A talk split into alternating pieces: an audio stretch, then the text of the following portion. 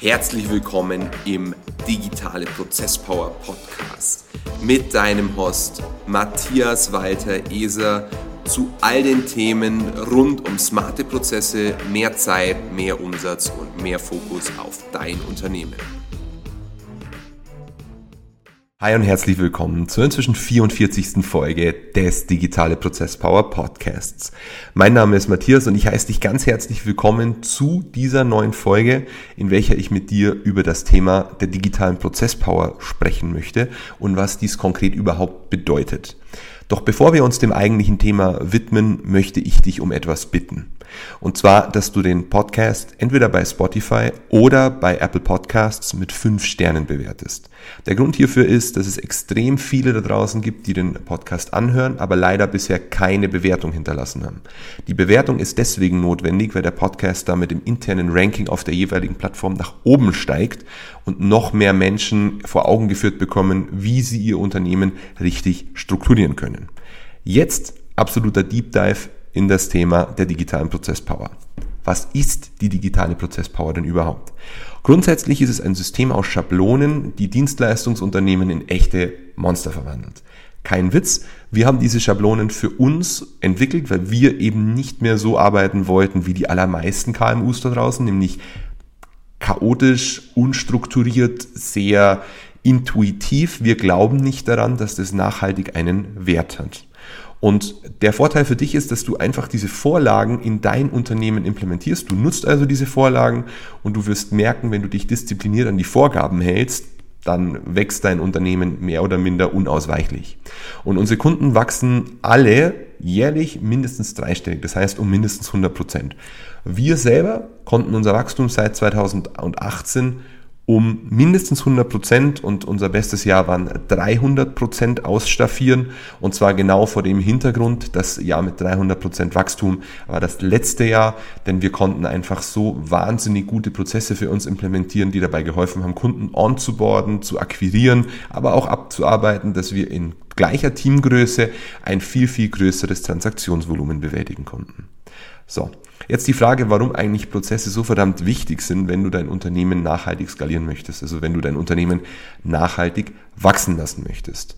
Grundsätzlich ist die These erstmal, dass Effizienz de facto das Ineinandergreifen von klaren Arbeitsschritten ist. Also dein Alltag als KMUler ist wahrscheinlich mein absoluter Albtraum, denn du gehst wahrscheinlich morgens ins Büro mit der groben Idee, was du heute bewerkstelligen möchtest und dann bewerkstelligst du.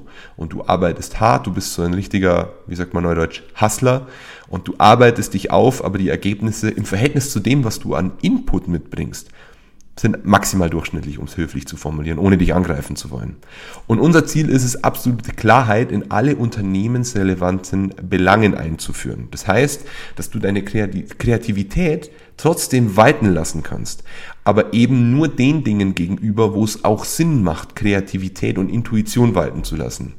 Wenn du sagst, hey, ich bin ein kreativer Kopf und viele Unternehmerinnen und Unternehmer sind kreativ, dann macht es einfach keinen Sinn, wenn du deine Energie, die ja de facto beschränkt ist, in Dinge investierst, die immer und immer und immer wiederkehrend sind. Hier ist die Aufgabe, einen Standard zu implementieren und diesen Standard höchstmöglich zu automatisieren oder dann zu delegieren. Aber deine wertvolle Kreativität als Unternehmerin oder Unternehmer für alltägliche Dinge zu verschwenden, ist einfach wie Perlen vor die Säue. Also es macht wirklich überhaupt gar keinen Sinn. Und wenn man das in Opportunitätskosten kalkuliert, und das machen wir bei unseren Kunden, wenn wir einmal vor Augen führen, hey, wie viel kostet es dich denn in Opportunitätskosten, wenn du das so und so machst, dann fallen die meisten wirklich vom Glauben ab. Und nicht selten reden wir da von sechsstelligen Beträgen. Und die grundsätzliche These bei uns ist, dass halt ohne Prozesse und Systeme einfach nur damit beschäftigt bist, dieses implizite Chaos in deiner Unternehmung zu kompensieren. Das heißt, die notwendigen Schritte für echtes Unternehmenswachstum kannst du überhaupt gar nicht gehen, weil du immer mit den Banalitäten des Alltags beschäftigt bist, dass du nie rauskommst, um dann auch an dieser größeren Vision, wie sagt man so schön, am Unternehmen zu arbeiten, denn du bist stets damit beschäftigt, im Unternehmen zu arbeiten. Und man kann erst wirklich richtige Prozesse implementieren, wenn man mit Argus-Augen draufschaut, wie sich eigentlich die einzelnen Abläufe im Unternehmen präsentieren. Das heißt, wenn du die ersten Prozesse in deinem Unternehmen entwickeln möchtest, skizzieren möchtest, auf eine Architektur stellen möchtest, dann musst du darauf achten, welche Arbeitsabläufe wiederkehrend sind, diese wiederkehrenden Abläufe ganz klar identifizieren und dann in Standards übersetzen. Und jeder Standard lässt sich glücklicherweise maschinell in eine automatische Abfolge zum Beispiel einpflegen. Das heißt, alles, was einer gewissen Logik folgt, einer, einem Entscheidungsbaum zum Beispiel, lässt sich automatisieren. Am Anfang ist es noch einfach. Doch je komplexer und je tiefer wir quasi in der Analyse in dein Unternehmen reinschauen, desto schwieriger wird das Erkennen. Wobei Erkennen nur Schritt Nummer eins ist. Bei, ja, bei so easy peasy Aufgaben wirst du dir nicht besonders schwer tun, das zu erkennen, dass manche Dinge redundant sind, das heißt doppelt, also doppelt auftretend und damit de facto eigentlich rationalisierbar. Die große Herausforderung beginnt dann, wenn es um die Umsetzung geht, nämlich diese Information, hey, ich habe hier Arbeitsabläufe, die immer und immer und immer wieder die gleichen sind, dann in logische Arbeitsprozesse zu überführen, die aber auch eine klare Leitplanke für dich und für dein Team darstellen, ähm, ohne irgendwelche Ausbrüche zuzulassen. Denn ich sag's dir, wenn ein Ausbruch möglich ist, das ist wie in einem Gefängnis, dann wird dieser Ausbruch auch stattfinden. Und das bedeutet für dich mehr Hände Arbeit. Wir wollen eine ganz klare Linie in jeder einzelnen Unternehmensebene und in jedem einzelnen Teilprozess, dass jedem glasklar ist, was er zu tun hat. Bei Startups ist es am Anfang sehr, sehr schwierig, aber mal gemäß dem Falle, du hättest jetzt drei, vier, fünf Mitarbeiter oder dann hoffentlich mehr, dann ist es sehr einfach, weil dann weiß ungefähr jeder, was er zu tun hat.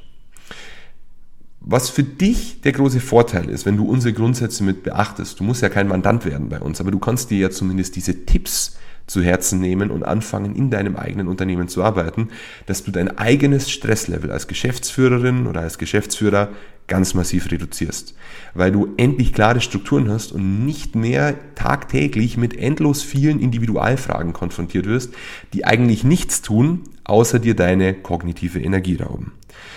Du wirst extrem viel leichter neue Mitarbeiterinnen und Mitarbeiter onboarden, denn es ist einfach für dich, die Mitarbeiterinnen und Mitarbeiter einfach in das System einzupflegen. Du weißt ganz genau, wie ist der Sollzustand und auch deine Mitarbeiterinnen und Mitarbeiter wissen, was ist der Sollzustand und demnach ist der Abgleich zwischen ist und soll sehr, sehr einfach. Ich bin mir sicher, dass wenn du jetzt gerade in dieser Größe drei bis fünf Mitarbeiter bist, vielleicht auch bis zehn, dann hast du fast Angst, einen neuen Mitarbeiter einzustellen, weil du nicht genau weißt, wie du das prozesstechnisch gebacken bekommen sollst, weil du ja weißt, dass extrem viele Fragen auftreten werden. Das heißt, für dich bedeutet zwar ein neuer Mitarbeiter mehr Arbeitskraft, aber gleichzeitig auch mehr unnötige Individualfragen. Sorry for being that harsh, aber Du musst dir überlegen, was sind eigentlich deine wirklichen Entscheidungsgrundlagen. Und eine Entscheidungsgrundlage, nicht schneller zu wachsen, das ist ja meist unterbewusst, ist genau diese Sache, weil du wüsstest, dass du dir schwer tun wirst, das Ganze zu realisieren. Und der dritte große Vorteil ist, dass du dir endlich eine Systematik aneignest und in dein Unternehmen implementierst, die es zulassen, ein Management einzuziehen, also eine Management-Ebene in dein Unternehmen einzuziehen. Du bist es aktuell als Geschäftsführerin der Ansprechpartner für alle und für jeden. Das soll so nicht sein. Langfristig, also spätestens wenn du zehn Mitarbeiter hast, solltest du anfangen, einzelne Abteilungen zu bilden und diese Abteilungen jeweils mit Abteilungsleitern auszustatten. Selbst wenn die Abteilung erstmal für sich da steht oder nur ein, zwei Mitarbeiter mit umfasst. Du musst anfangen, die Verantwortlichkeit innerhalb der einzelnen Teilbereiche zu delegieren, weil sonst wirst du der stets immer Verantwortliche für alles sein. Und das bricht dir früher oder später das Genick. Und zwar im Sinne dessen, dass dir die Energie und die Zeit ausgeht und du dich eigentlich nur in ein noch schneller laufendes goldenes Hamsterrad verfrachtet hast. Und genau das ist meine Vision für 2030 in Bezug auf alle deutschen, österreichischen und Schweizer kleinen und mittelständischen Betriebe. Nämlich, ich möchte entspannte Geschäftsführerinnen und Geschäftsführer haben, die sich mit bedingungslosem Fokus ihren Mitarbeitern zuwenden können. Mitarbeiter sind die wohl wertvollste Ressource in einem Unternehmen und die sind auch der Grund, warum viele dort sind, wo sie sind, weil es einfach Spaß macht, mit coolen Kollegen und mit netten Kollegen ähm, die täglichen Herausforderungen zu meistern. Was ich aber gar nicht haben möchte, sind Chaosbetriebe, wo nur ganz wenige oder vielleicht auch keine Mitarbeiter, sondern nur der Chef genau weiß, was eigentlich abgeht und äh, wie es zu laufen hat. Das ist, ist ein Chaos und das ist hochgradig verantwortungslos von Geschäftsführerinnen und Geschäftsführern, wenn die ihr Wissen für sich konservieren wollen, denn sollte irgendwas passieren, ist der Betrieb damit de facto am Ende und somit auch die Arbeitsplätze. Und Jetzt mein abschließender Appell an dich.